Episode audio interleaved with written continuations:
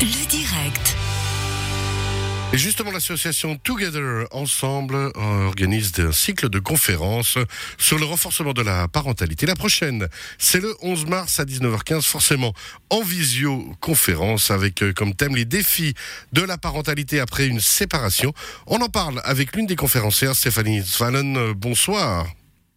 Bonsoir. Vous êtes vous-même donc euh, éducothérapeute. Vous allez participer avec une psychiatre pour enfants et adolescents et une avocate à cette euh, conférence. On rappelle donc les défis de la parentalité après une séparation. Thématique vraiment. t- Alors comme euh, souvent hein, dans vos différentes thématiques, on va pas dire, mais vraiment les défis de la parentalité après une séparation, c'est en fait comment rester un bon parent quand on se sépare.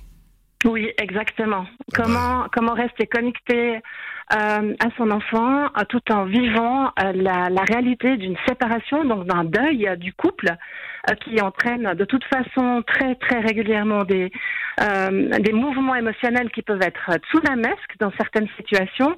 Il peut y avoir des envies de, de se venger de l'autre. euh, on peut être profondément blessé de de ce qu'on a vécu euh, pendant une séparation ou avant même la séparation. Donc, on attend en fait, c'est le gros challenge de, de, de ces situations, c'est qu'on on, on attend à ces, à ces couples qui se séparent de, de rester connectés à leur parentalité, ça veut dire maintenir une communication, éviter de dire du mal de l'autre parent.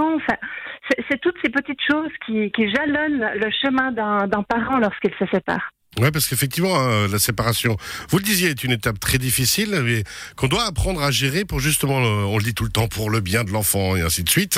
Mais en fait, euh, bah, c'est aussi différentes étapes, euh, alors qui vont être, vous le dites, dans cette conférence, euh, il y a le droit, mais il y a aussi euh, les cercles. Donc, ça veut dire qu'est-ce qu'on va organiser autour, et puis, bah, qui aussi peut participer à cette, euh, à, à ces étapes, hein, les parents, les enseignants, les grands-parents, le, le sport, la musique, enfin toutes ces choses, euh, tous ces cercles doivent être au courant de ce qui se passe pour aussi peut-être mieux appréhender la réaction de l'enfant. Exactement. La réaction de l'enfant, c'est aussi d'accompagner, c'est aussi identifier lorsque l'enfant est en souffrance. Euh, il y a de, il y a de nombreux, sinon malheureusement on n'existerait pas, euh, et, c'est, dommage qu'on soit là. Euh, j'aurais préféré construire quelque chose de plus agréable parce que c'est extrêmement violent dans certaines situations. Euh, les couples peuvent être dans des conflits pendant 6, 8, 10 ans, et l'enfant grandit au milieu de ce champ de bataille. Il, est même, dans, le pire des cas, il peut être lui-même transformé euh, en véritable petit scud humain pour aller détruire un de ses parents. Et donc, on, on vraiment de sensibiliser les deux parents à, ces risques, parce que c'est c'est vraiment un risque qui encourt euh, euh, tout parent qui se sépare. Ouais, effectivement, hein, on l'a. Benamar le dit dans une très belle chanson qu'on diffuse dans- de temps en temps, c'est que Mhm. tous les divorcés se sont aimés, et, euh, et c'est des fois quelque chose qu'on a tendance à oublier. Vous croyez? Euh, bah, je pense que lorsqu'il y a eu euh, beaucoup d'amour, il y a aussi après le risque de beaucoup de désamour.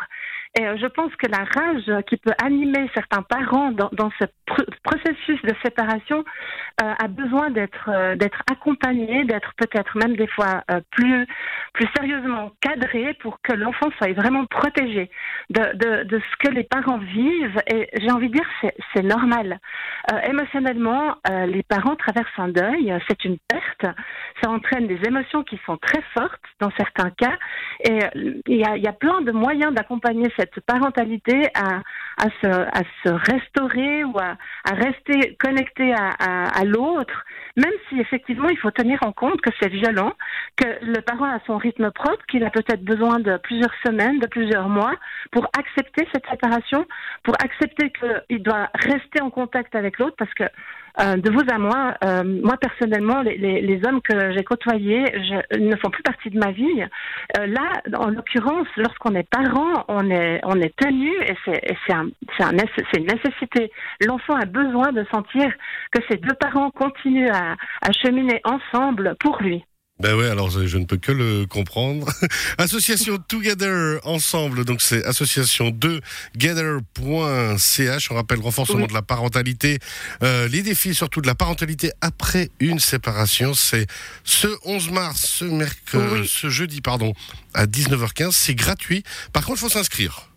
Oui, c'est demandé euh, pour qu'on puisse un tout petit peu euh, Ah, s'organiser, maîtriser un petit peu, s'organiser. et puis, je profite de, de féliciter, de remercier tous les parents qui sont actuellement en train de, de, se séparer et puis qui arrivent à le faire avec beaucoup d'intelligence du cœur et beaucoup d'intelligence tout court.